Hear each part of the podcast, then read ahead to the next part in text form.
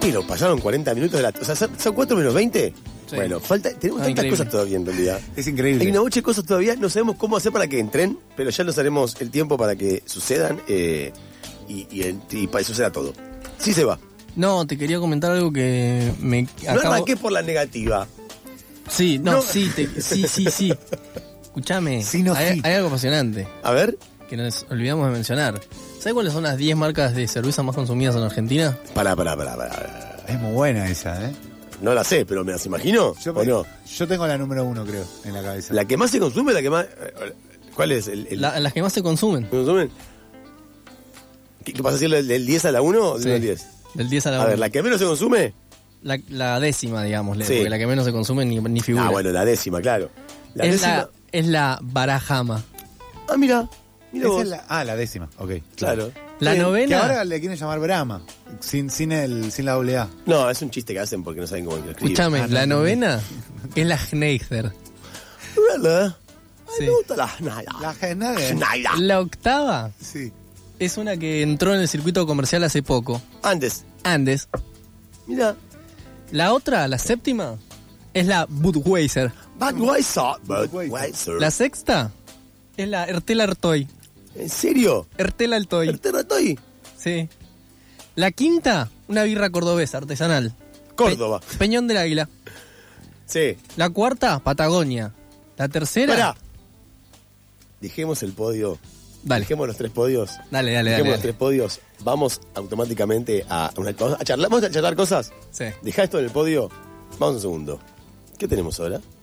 Y ahora tenemos una entrevista esperada también. ¿Ahora? ¿Ya? Ah, ¿no? Sí, sí, sí, por sí, supuesto, claro. que sí. Vos que te- este es un no pare, sigue, sigue. Sí, porque está del otro lado conectado Víctor Malumian. Ustedes saben, eh, intuyen también, infieren, que acaba de empezar, o está por empezar, la Feria de Editores. Editores. Aquí está uno de los responsables que la empezó acá en la tribu, después se fue recontra para arriba. El año pasado había que hacer fila para ingresar a esta a este notable compendio de, de grandes editoriales, a esta, a esta juntada hermosa. Y bueno, todos los años eh, eh, nos tomamos este momento para charlar y saber cómo viene. Víctor, ¿cómo estás?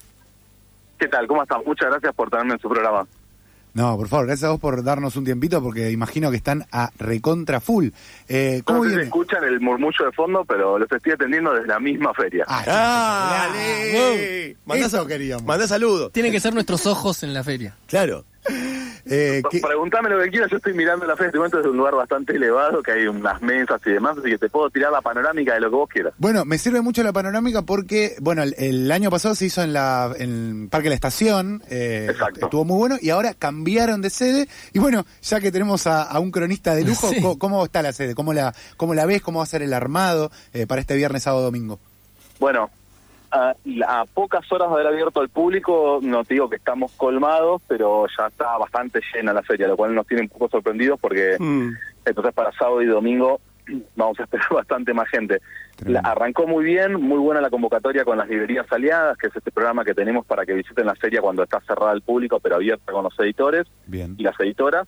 Y estuvieron comprando muy bien, muy contentos. La verdad que vimos a toda la gente de muy buen ánimo, que era también otra de las preocupaciones con todo lo que está pasando, qué clima íbamos a encontrar.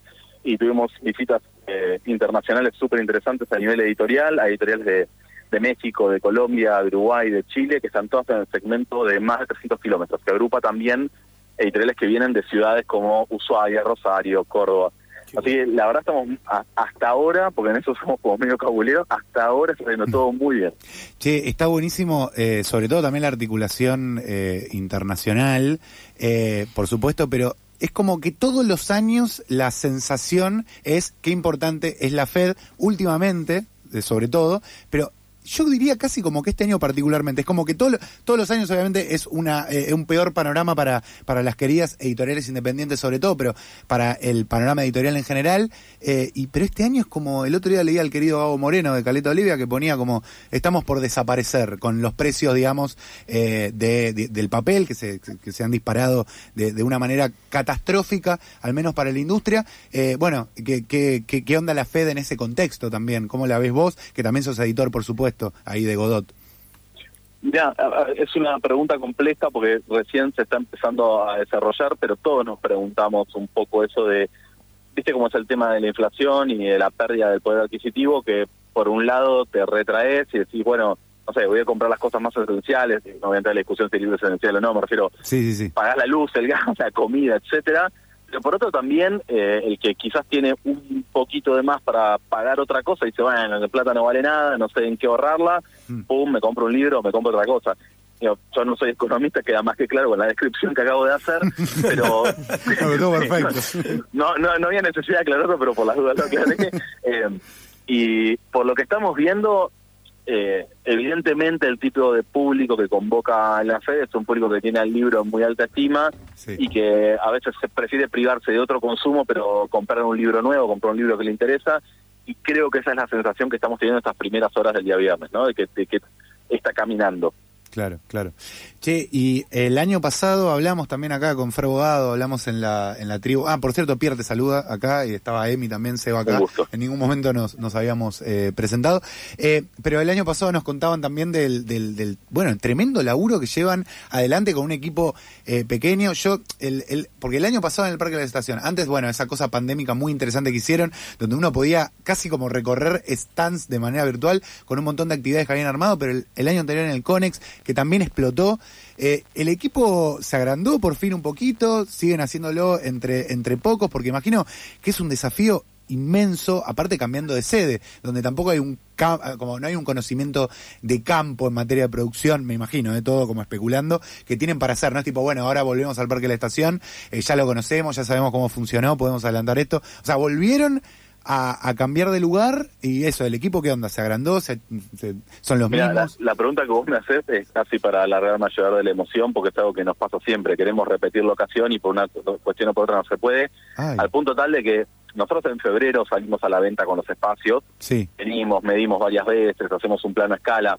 Y nosotros todas las mesas suelen ser, siempre alquilamos al mismo lugar, las mesas son de 2 metros 10 centímetros por 0,70. Sí. La cuestión es que armamos todo el plano a escala para eso hoy cuando el jueves que estuvimos, miércoles arrancamos a armar los carteles, las luces, el jueves estábamos armando las mesas, llegan las mesas, las empezamos a colocar, habíamos medido con tiza en el piso para colocarlas donde iban, todas estas cosas que eh, nadie se entera, ¿no? Y, llevan horas de laburo. Y en un momento vemos que los pasillos enteros nos quedan enormes. Y empezamos a medir las mesas y todas las mesas medían 1,90, 2, 1,80. Entonces estaba con los muchachos que estaban armando y le digo, che, ¿qué onda esto? Ah, no, que estuvieron guardadas toda la pandemia cuando las sacaron los bordes se habían arruinado, así que las refilamos todas. Y esas cosas te pasan un millón. que vos decís, es un plano a escala para dos diez y ahora todas las mesas vienen distintas. En cuanto a lo que vos preguntabas del equipo, ya el año pasado se había sumado Camila Siperovich, que está laburando con nosotros en, Godot y, también obviamente en la FED, así que ahora somos una, una persona más en el equipo de organización. Está Mariana Hunt y Laura Venas en prensa, que, hacen un laburo espectacular. Y la verdad que el, el, el verdadero punto fue siempre los lugares que nos acogieron. Eh, la FED no existiría sin la tribu y no existiría sin lo que es la tribu como gente que está dentro de la tribu y como espíritu que tiene la tribu. Las primeras cinco ediciones fueron ahí, pero la primera no hubiera pasado si no fuera porque vos te... Nosotros hicimos las pasantías de radio ahí porque cursamos en comunicación, pero si no fuera ese espíritu que tiene la tribu, vos te acercás con una idea a charlar, lo charlan en una asamblea, te dicen me gusta la idea y te dan todo lo que tienen a su disposición para que vos la hagas. Digo, sin eso, la FED hoy no existe. Eh, y eso es algo que nosotros tenemos súper claro todo el tiempo cuando hablamos con gente, cuando recordamos la historia. Y así un poco fue pasando en las distintas ediciones. Siempre el lugar que nos albergó nos ayudó mucho. Nosotros quizás entendemos un poco de cómo puede ser la programación cultural, de qué necesita un editor, una editora, porque hicimos muchas ferias del otro lado del mostrador. Pero después hay un montón de cosas que son la buena onda, el cariño, el momento que estás cansado, alguien que te acerca un café, yo qué sé, de, de, pequeños gestos de esos a, a mucho más grandes, ¿no? Qué lindo. Eh, una cosa te quiero, ah, yo después te quiero comentar algo, pero Sebastián te quiere, te quiere hacer una pregunta. Sí, Víctor, ¿cómo andas acá, Sebastián? Eh, quería saber si nos podés contar si tienen pensada la presencia de algún invitado, alguien así, algún peso pesado para que, vaya a estar presente. ¿Acá, acá en este año? Sí. Bueno, nos visitan Peter Horner, que de hecho es la charla que está empezando ahora, el famosísimo narrador que publica Chai. Mm. Vino Renata Salek, que publica Godot, Leslie Kern, y el cierre, que para mí es casi un hecho, un sueño hecho realidad, es con Margot Glantz. Además, hay autoras de super renombre como Bettina González, eh, Negroni, etcétera. Qué lindo. Digo, la- la- este año, al, al levantarse la restricción pandémica, pudimos tener invitados internacionales y otros invitados de otras provincias, y eso para mí levantó muchísimo la posibilidad de poder pensar temáticas particulares y buscar a las personas que nos parecían que las representaban mejor. Qué lindo. Eh, yo me quedé pensando, clave, pa- aparte de lo de los invitados internacionales, claro, eh, eh, con esta con esta dinámica también móvil del año. El año pasado no me acordaba que estaba la, la, restricción, porque la aparte el, el catálogo local era tan bueno. Yo vi la charla de Negroni también el año pasado y me, y me, me acuerdo que me había deleitado. Eh, no, me quedé pensando en esto del espíritu cooperativo también, o, o- o colaborativo, si se quiere. Siempre la sensación, al menos el año pasado, era como que para las editoriales era un momento también de encontrarse y fortalecerse mutuamente. Y, me parece que el crecimiento de la Fed de alguna manera expresa eso también, un crecimiento colectivo del, del, del, mundo de la editorial independiente. Y simplemente eso, comentar que me alegra mucho eh, verlos eh, existir y crecer. Sí, y, y además, para mí, la eso que siempre repetimos de que la salida es colectiva, entendía en el mejor de los sentidos. Es decir, cuando fue la 2020, que fue completamente virtual, invitamos a todas las librerías a que facturen, lo cual implica que también, Claro. si factura la librería, le rinda a la distribuidora. La, la FED no tiene como norte la importancia del editor o la editora. El editor o la editora es lo más invisible que hay, es lo Sí. menos importante. Lo que tenía como norte era poder tener ese feedback de primera mano y poder charlar, y por eso vendíamos nosotros Claro. la feria desde un primer momento entiende que el entramado de librerías independientes es lo que hace posible, o el entramado de librerías en general es lo que hace posible existan las editoriales de este tamaño. Es casi como el tema de que se mueren todas las abejas y a los, no sé, 15 días nos morimos nosotros también, porque no se polinizan las plantas. Total. Vieron que yo con las analogías se nota que soy muy malo. Un economista, un economista. Eh, un no, economista haciendo analogías. no, eh, sí, la verdad es que cuando uno lee estaría bueno, cada, vez lo pienso más, como tener más presente la cadena del libro, ¿no? Como que con lo difícil que es, obviamente, pero las librerías, los editores, los traductores, eh, bueno, y seguramente mucho más los correctores, eh, eso, tener un libro en la mano es un poco también tener esa cadena del libro en la mano. La Fed, desde hoy hasta el domingo, eh, querido, agradecerte ahí eh, como cronista, debes estar a recontra full, así que gracias por prestarle un ratito a, a- a- a su, a su primera casa. Porque además lo, lo último que se pierde es la Fed. Eso. Ese debe ser el eslogan. No, para mí siempre hablar con la tribu es, me, me, me levanta un cariño enorme. Más allá de que me recuerda mis épocas de estudiante, eh, es, es completamente sincero y no, no es tribunero ni mucho menos. La, la FED no existiría sin la tribu, es algo que tenemos todos muy claro y que se puede ver en la historia. Entonces, como que siempre tenemos que estar muy agradecidos y entender esto, ¿no? En ese momento, si, si la tribu nos hubiera cerrado la puerta, hoy no está pasando esto. Bueno, hermoso. Gracias a la Qué tribu. ¿no? Que gracias a la tribu, que la- no, nos pasa todo lo, lo mismo que a vos, a todos. Eh, Víctor, eh, un abrazo enorme y muchas gracias, mucha suerte y nos vemos ahí en la FED, por supuesto. Bueno, muchísimas gracias, los espero, ¿eh? Dale. Pasaba Víctor Malumián, por eso que falta. Eh, y pasemos nosotros por la Feria del Libro Independiente.